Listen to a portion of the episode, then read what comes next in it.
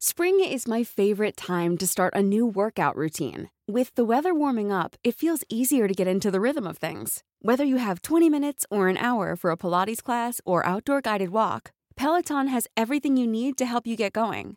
Get a head start on summer with Peloton at onepeloton.com.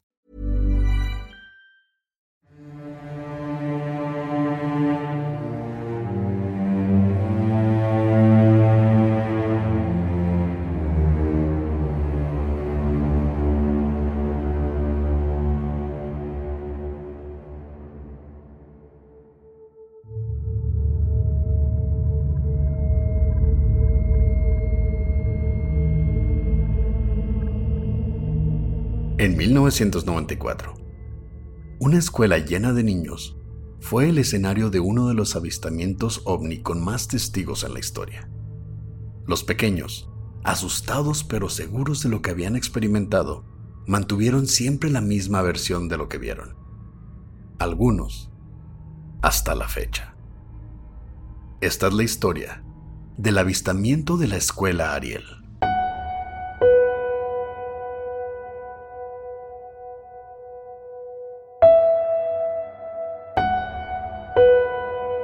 Estás escuchando Señales Podcast.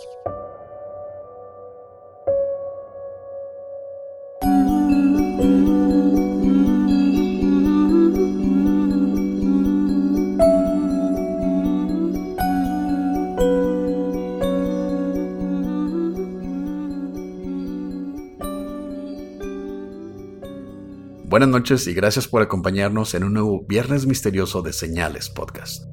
Les agradecemos su preferencia. Los invitamos, como siempre, que se suscriban a su canal de YouTube, le den like al video que les guste, dejen su comentario. No olviden compartirnos con sus amigos.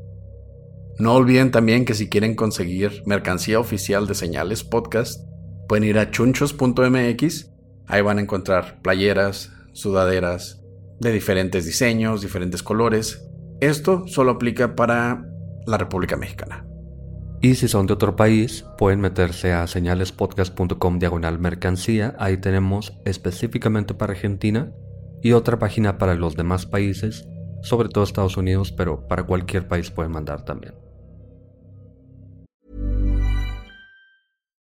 One size fits all seems like a good idea for clothes until you try them on. Same goes for healthcare. That's why United Healthcare offers flexible, budget friendly coverage for medical, vision, dental, and more. Learn more at uh1.com. Muchos en nuestras vidas hemos tenido la oportunidad de ver algo raro en el cielo, de, de presenciar algún fenómeno que no podemos explicar y a veces nunca nos creen. Pero ¿qué pasa, Pepe, cuando es una escuela llena de niños? Este es el caso del avistamiento de la escuela Ariel. Era viernes 16 de septiembre de 1994 en la pequeña escuela Ariel de la comunidad Ruwa en Zimbabue, a 30 kilómetros de la capital Harare. Mientras el profesor a cargo Colin Mackey esperaba en una de las oficinas a que llegaran los demás maestros para una junta general. Mientras, los 62 alumnos que fueron a clase ese día, de entre 6 y 12 años, se escuchaban en el fondo justo del otro lado de la ventana, corriendo y jugando por el patio escolar. Por lo pronto, Colin leía el periódico en el que los reporteros daban noticia de varios avistamientos ovni en la capital Harare durante los últimos días, uno tras otro y cada vez más y más impresionante que los anteriores aunque, como es normal, sin evidencia alguna de los avistamientos. Mientras leía, los demás profesores comenzaron a llegar y sentarse alrededor de la mesa, donde se veían una vez a la semana discutir sobre diferentes asuntos escolares, como el progreso de de los niños, problemas con el inmobiliario, platillos en la cafetería y algún que otro asunto pendiente de resolver entre ellos. De pronto, el ruido de los niños en su receso se transformó de risas y gritos normales a llantos despavoridos y gritos por ayuda. Algo estaba pasando. Los profesores entonces se levantaron inmediatamente y corrieron hacia el patio, donde encontraron a la mitad de los niños del otro lado de la reja, al borde del llano que avecindaba el terreno escolar. Algunos estaban en el suelo casi inconscientes, mientras el resto lloraban inconsolables. Los profesores intentaron calmar a los niños, luego de regresarlos al patio. Y aunque apenas podían hablar, los niños con más calma lograron describir qué había pasado unos minutos antes. Según los más pequeños, habían sido testigos de un tokolosh merodeando por el área. En la cultura Zulu se cree que existe un pequeño monstruo de nombre Tokolosh, que tiene la apariencia de la cruza entre un felino, un goblin y un zombie, capaces de hacerse invisibles al tomar agua o tragarse una piedra. Y son creados por chamanes a partir de un cadáver humano con el propósito de obtener venganza. Antes de iniciar el episodio, Oscar, me proponías la idea de que era como un skinwalker, pero de Sudáfrica. Y es muy parecido. No es tan parecido en que no es la persona, no es el brujo, pero es como una creación del brujo a raíz de un, de un cuerpo humano. Entonces no es como un brujo que se transforma en lobo o Sasquatch o simplemente es como, como un reanimador, ¿no?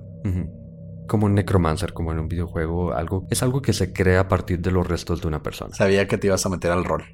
no quería que te metieras al rol.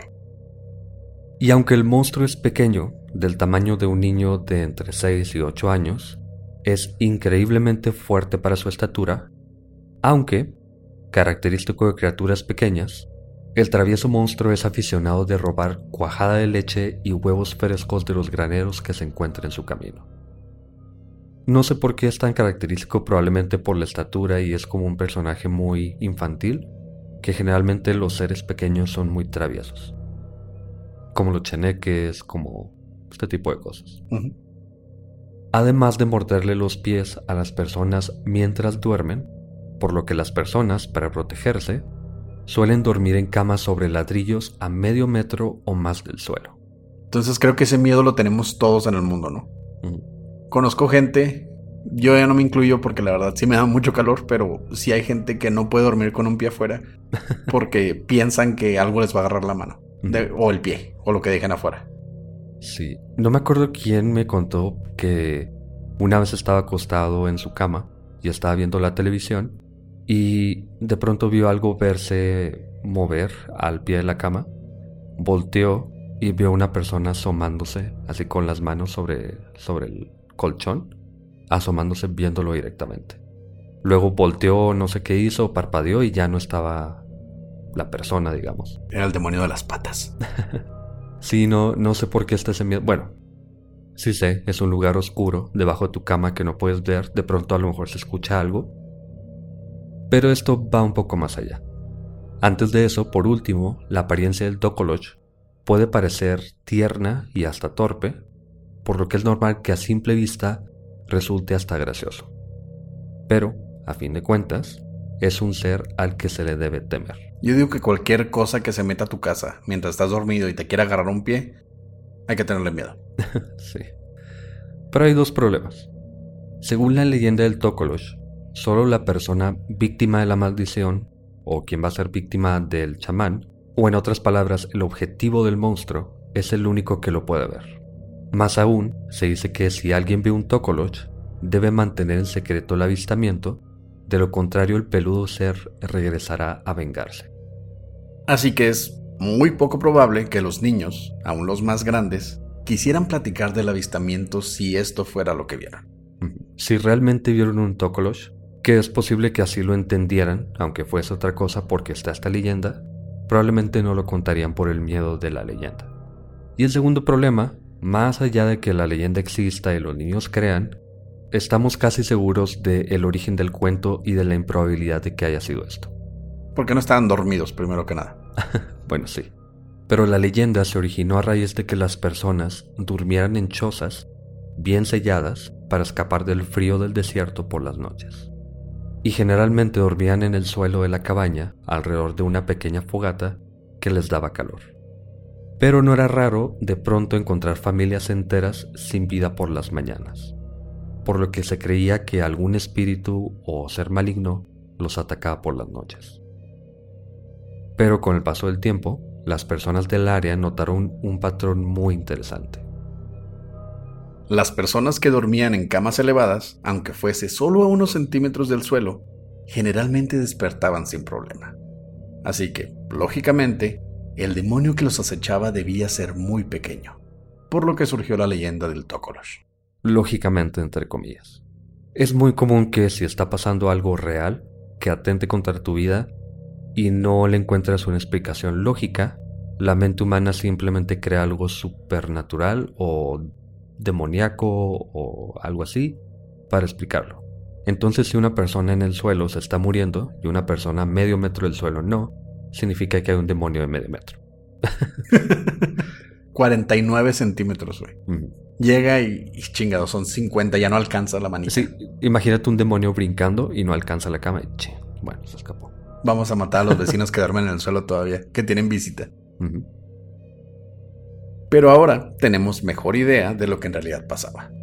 En pocas palabras, el fuego de la fogata consumía el oxígeno dentro del lugar, creando monóxido de carbono, que siendo más pesado que el aire, se acumulaba en el suelo, asfixiando a las personas que dormían en sencillos tendidos de césped. Mientras las personas que levantaban sus camas casi siempre lograban escapar de la acumulación del gas.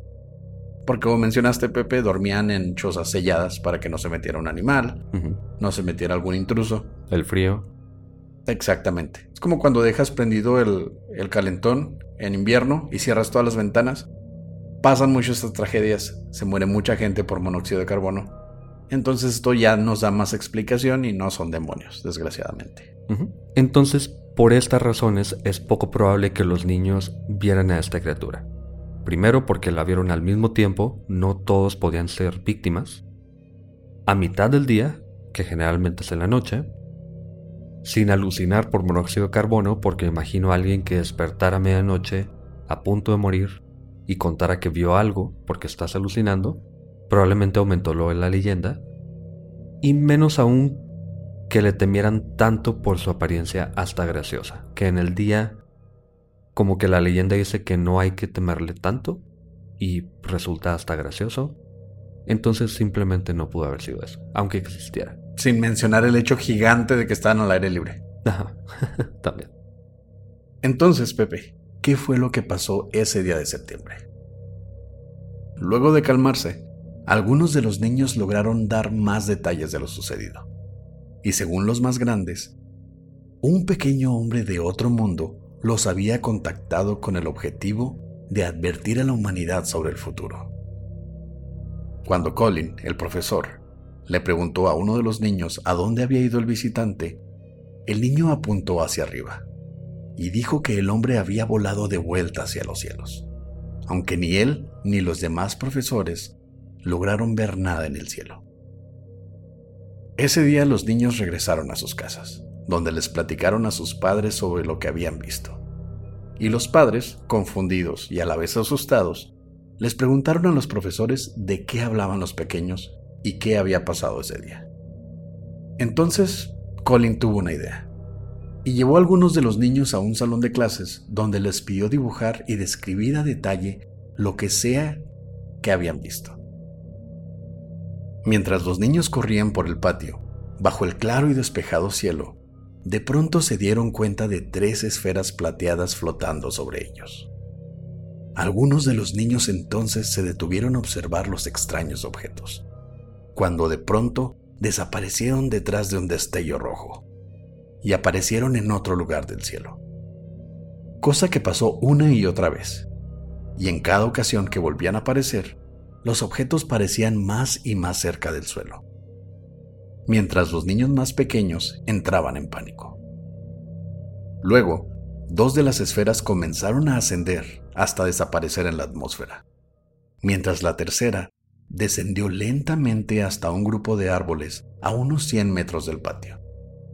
Y aunque el área estaba prohibida para los niños, tanto por estar fuera de la escuela como por posibles arácnidos y serpientes venenosas, algunos de los pequeños se armaron de valor y caminaron a ese lugar para investigar lo que pasaba. Cuando ya se encontraban a solo unos pasos de la esfera flotante sobre el suelo, una figura humanoide de apenas un metro y vestida de un traje negro comenzó a emerger desde la superficie aparentemente atravesando el objeto, pues no se abrió ningún tipo de puerta o ventana. La mayoría de los niños que lograron verlo describieron al ser como un humanoide delgado, de brazos y piernas alargadas, y grandes ojos negros en forma de almendras. Y tenía cabello negro largo hasta los hombros o un gorro. Esto me suena, en primera instancia, cuando empiezan a escribirlo, luego luego pensé en un gris. Sí. El típico alien que escribe la gran mayoría de la gente. Chiquito, cabezón, ojos grandes, tipo en forma de almendra. Pero esto del cabello es nuevo. Esto del cabello nada más lo habíamos escuchado en los nórdicos, pero estas son criaturas de dos metros, dos metros y medio.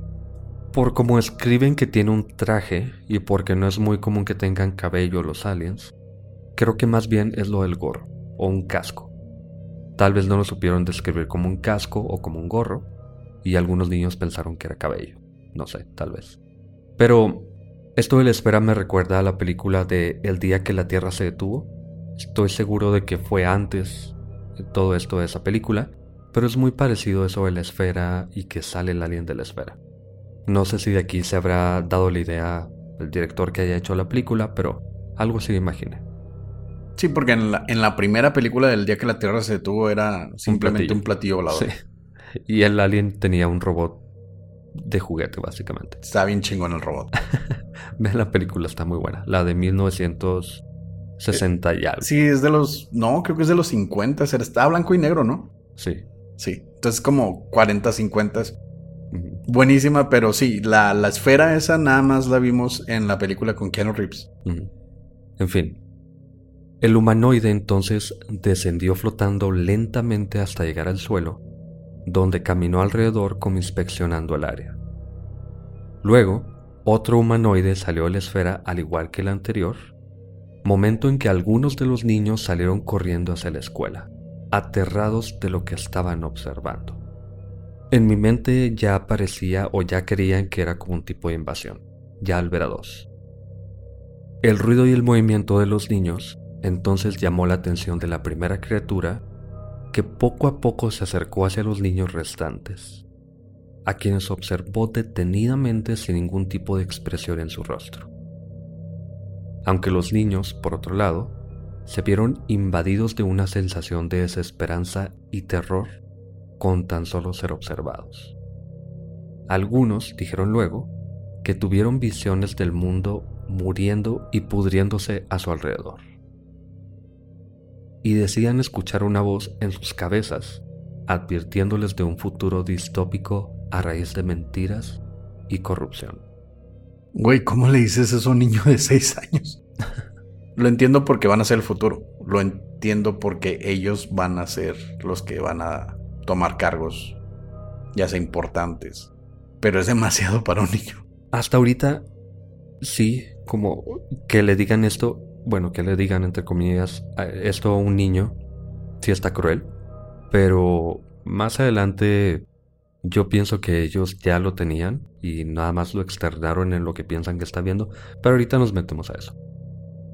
Mientras esto sucedía con algunos de los pequeños, algunos de los otros niños que habían corrido del lugar intentaron llamar la atención de la señora de la cafetería. Pero ella pensaba que los niños intentaban distraerla para que otros pudieran tomar dulces de las vitrinas, por lo que decidió ignorarlos.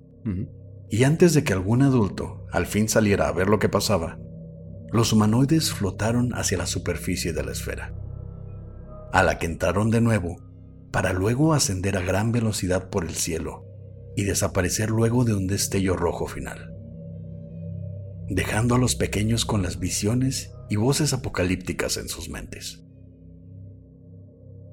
Luego, Colin los llevó al salón donde ahora tenían 35 dibujos de los humanoides y los objetos que vieron. Durante los siguientes días, varios reporteros visitaron la escuela, donde Colin les mostró algunos de los dibujos como muestra de la veracidad de la historia. Como siempre, algunos de los dibujos van a estar en la página. Y aunque algunos investigadores ufólogos, que el término me da risa, pero en fin, visitaron el área, no lograron encontrar evidencias físicas visualmente o radiación por el área. Aunque sí fueron convencidos de que los niños eran al menos honestos sobre lo que habían experimentado o creían que habían experimentado, además de que la mayoría de los niños parecían no tener concepto de otros mundos o viajeros intergalácticos, aunque sí creían haber visto espíritus o demonios. Esto lo hice en algunos documentales, pero como siempre tengo un poquito más de comentario después. Pero lo más convincente es que durante los siguientes días, reportes de periódico decían haber hablado con niños de la escuela Pierre House a solo unos metros de la escuela Ariel, quienes dijeron también haber visto los objetos. El escéptico en mí inmediatamente piensa en lo más obvio, que los niños de una escuela escucharon algo de los niños de la otra escuela y simplemente dijeron ver lo mismo y ya, para llamar la atención o porque les pareció divertido o no sé. Pero, dejando de lado esta otra escuela, hay cosas muy en común con otros avistamientos que le dan un poquito de credibilidad a los de la escuela Ariel.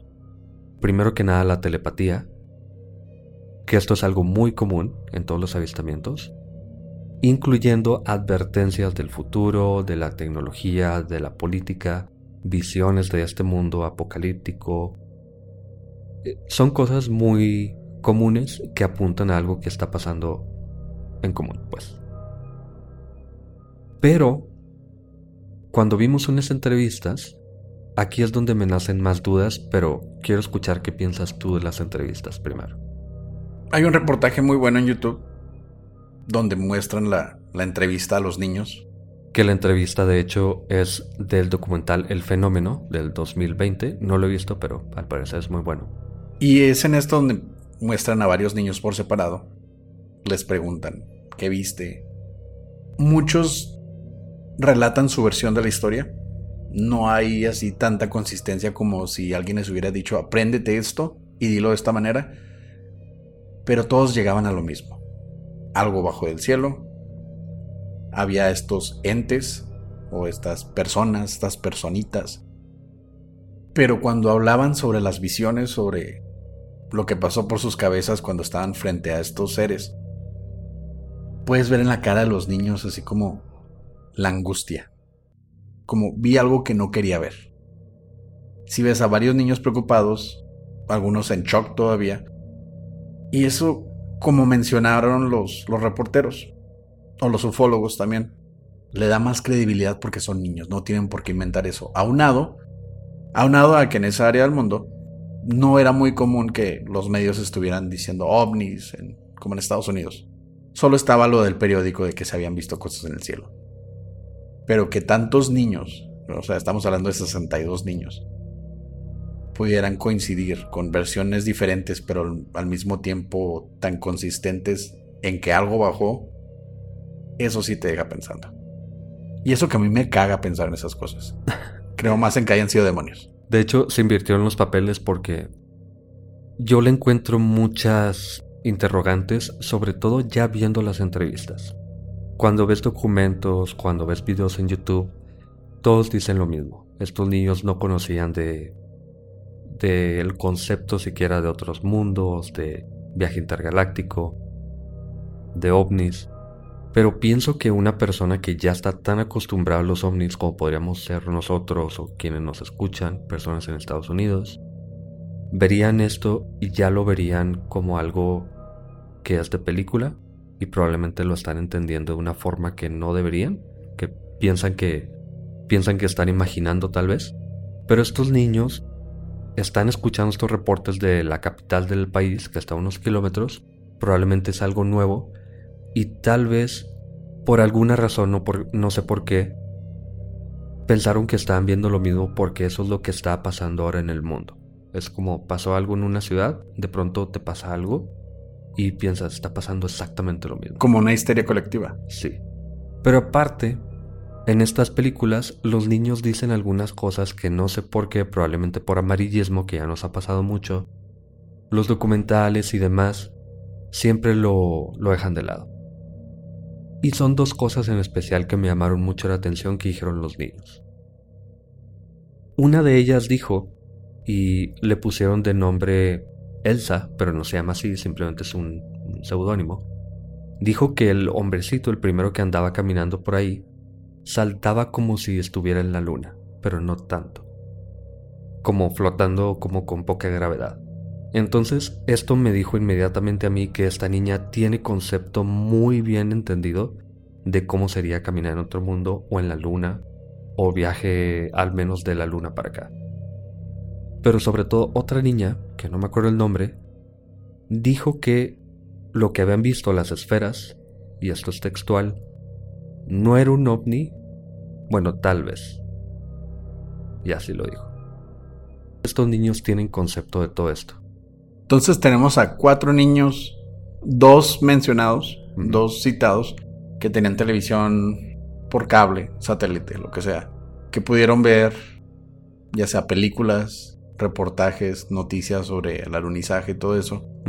Se lo contaron a todos los niños en el recreo.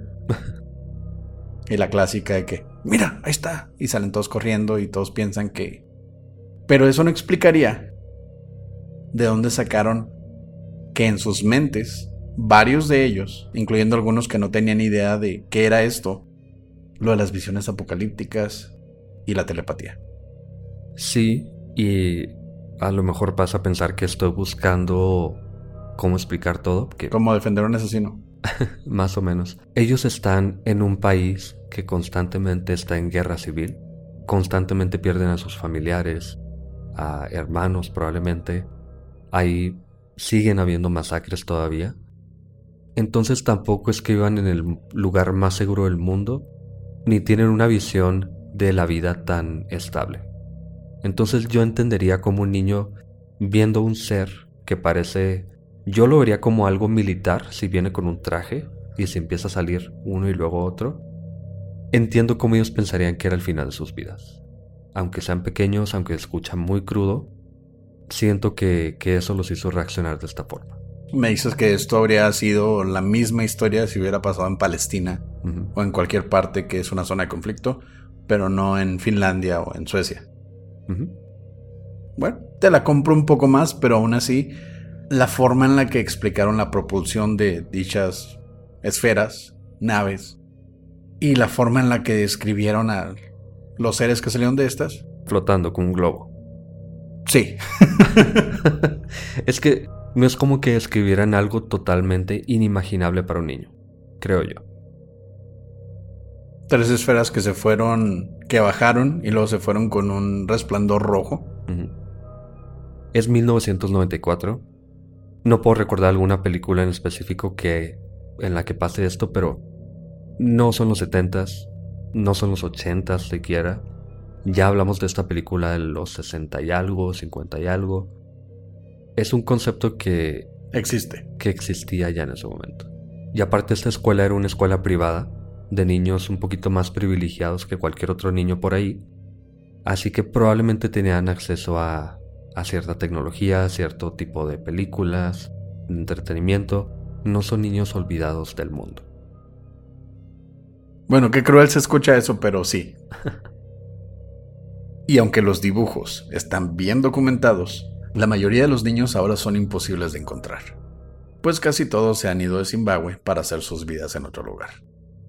O han muerto por diferentes conflictos civiles dentro del país. Como lo mencionabas anteriormente, es un lugar peligroso. Los que no se pudieron ir quedaron atrapados dentro del mismo problema del país. Pero los que siguen con vida y se han logrado entrevistar han mantenido la historia que contaron hace casi 30 años. Esto nos dice que fue una experiencia traumática si fue una histeria colectiva, como mencionamos anteriormente, o que hayan sido dos, tres niños que les metieron la idea, yo digo que ya mientras vas creciendo te das cuenta y no, siempre sí fue un globo, ¿no? Porque no se ha visto, bueno, lo que busqué de, este caso, no vi en ningún momento que ninguno de ellos quisiera vender sus historias. De hecho, algunos estaban renuentes a contarla de nuevo. Muchos cuando estaban platicando lo que pasaba seguían así como nerviosos. A estos niños se les entrevista dos meses después de que pasa, en noviembre de 1994, y lo hizo un psiquiatra de Harvard, ganador del premio Pulitzer, llamado John Mack. Ah, él visitó la escuela, como decía, en noviembre y escribió un libro llamado Abducción. Y después de escribir el libro, Harvard creó un comité de investigación para analizar el trabajo de John y de sus pacientes. Básicamente pensaban cómo es que un psiquiatra va a estar investigando el fenómeno ovni, nos está poniendo como en, en duda como institución. Pero luego dijeron públicamente que él era libre de hacer de su tiempo libre lo que él quisiera y dar su opinión de lo que fuera. Se desentendieron un poquito, pero dijeron, puede hacer lo que le dé la gana. Pero aceptaron que era una persona preparada de su misma institución. Sí, aunque hay personas preparadas que tienen un poquito de agenda y quieren investigar cosas con las que pueden hacer un libro, por ejemplo, que fue lo que pasó. Entonces, a lo mejor es muy necio de mi parte, pero yo veo un poquito una intención muy específica de John de hacer dinero de esto. Porque él hizo la biografía de Lawrence de Arabia, que después se haría una película de, esa biografía. Entonces él no era ajeno a investigar cosas que no tenían mucho que ver con su rama, para luego hacer un libro, eh, dar exposiciones, bueno, conferencias y, y todo esto. Dudo un poquito de él. Pero algo que iba a comentar de lo que dijiste, de que fue una experiencia traumática y de que no quisieron vender la historia o cosas así. Una de ellas, que la entrevistan de niña y luego ya de grande, a ella le preguntaron por qué nunca dijo nada, o no me acuerdo exactamente la pregunta, pero le preguntaron por qué, por qué se había escondido, digamos.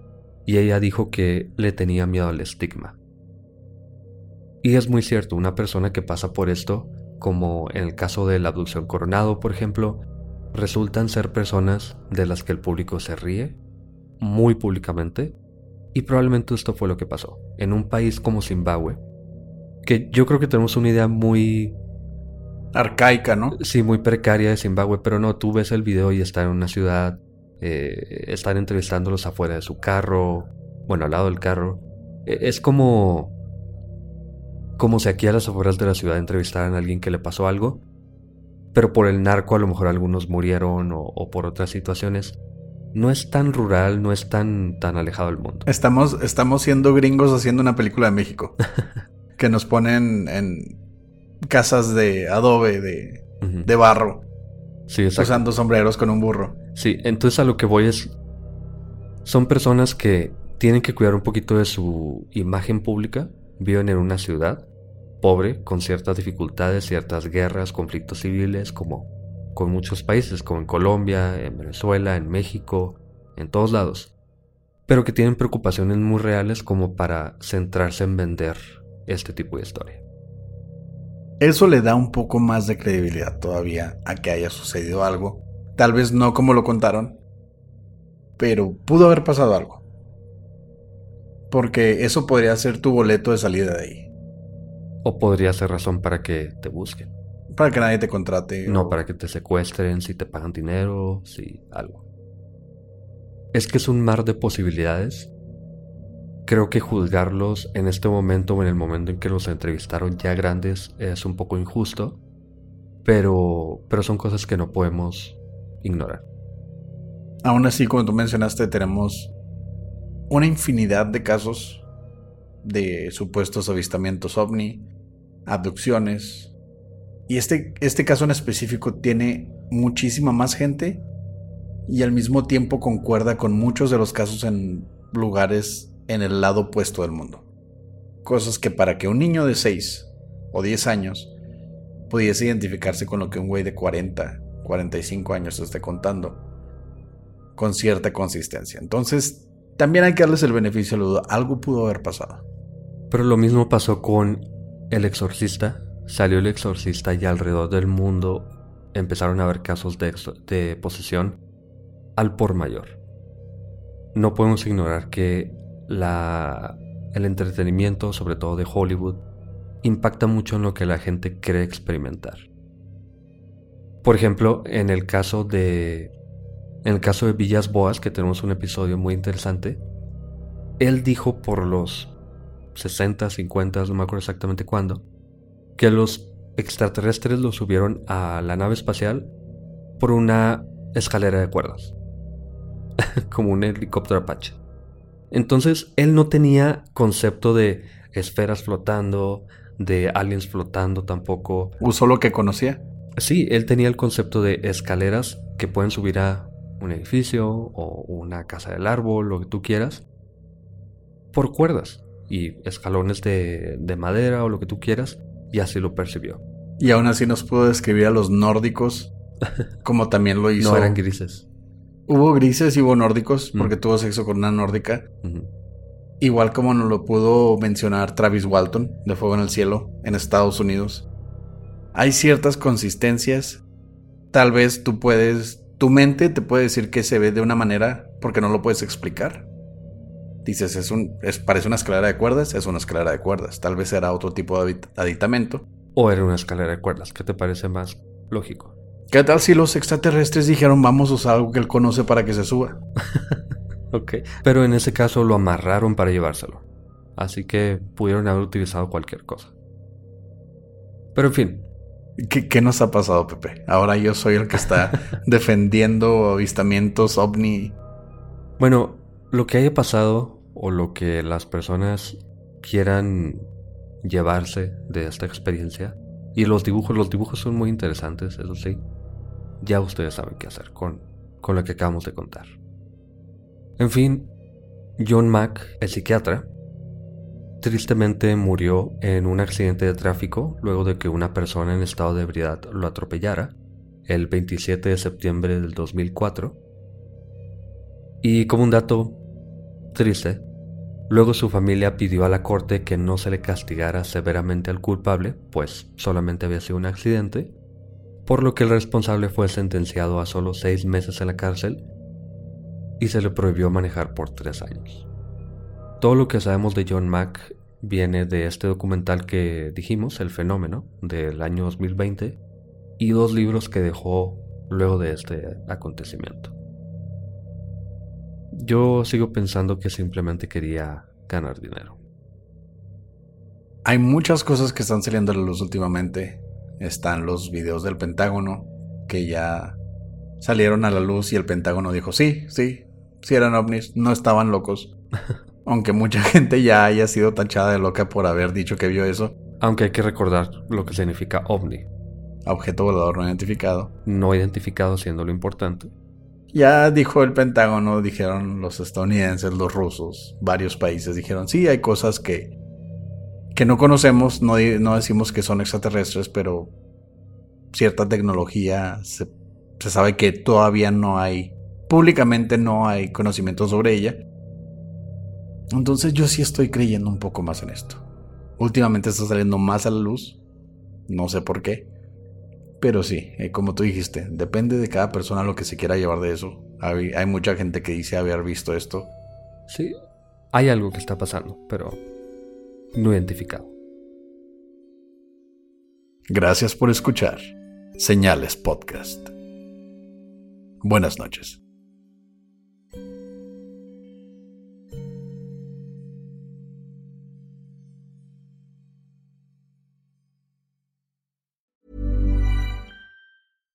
If you're looking for plump lips that last, you need to know about Juvederm lip fillers. With Juvederm Volbella XC and Juvederm Ultra XC, your lip look, whether it's subtle or bold, can last up to one full year with optimal treatment and no additional maintenance. Find a licensed specialist and see if it's right for you at juvederm.com today. That's J U V E D E R M.com. Add fullness to lips in adults over 21 with Juvederm Volbella XC or Juvederm Ultra XC. Do not use if you have severe allergies or a history of severe allergic reactions, or if you're allergic to lidocaine or the proteins used in Juvederm. Tell your doctor if you have a history of scarring or taking medicines that decrease the body's immune response or that can prolong bleeding. Common side effects include injection site redness, swelling, pain, tenderness, firmness, lumps, bumps, bruising, discoloration, or itching. As with all fillers, there's a rare risk of unintentional injection into a blood vessel, which can cause vision abnormalities, blindness, stroke, temporary scabs, or scarring. For full important safety information, visit juvederm.com.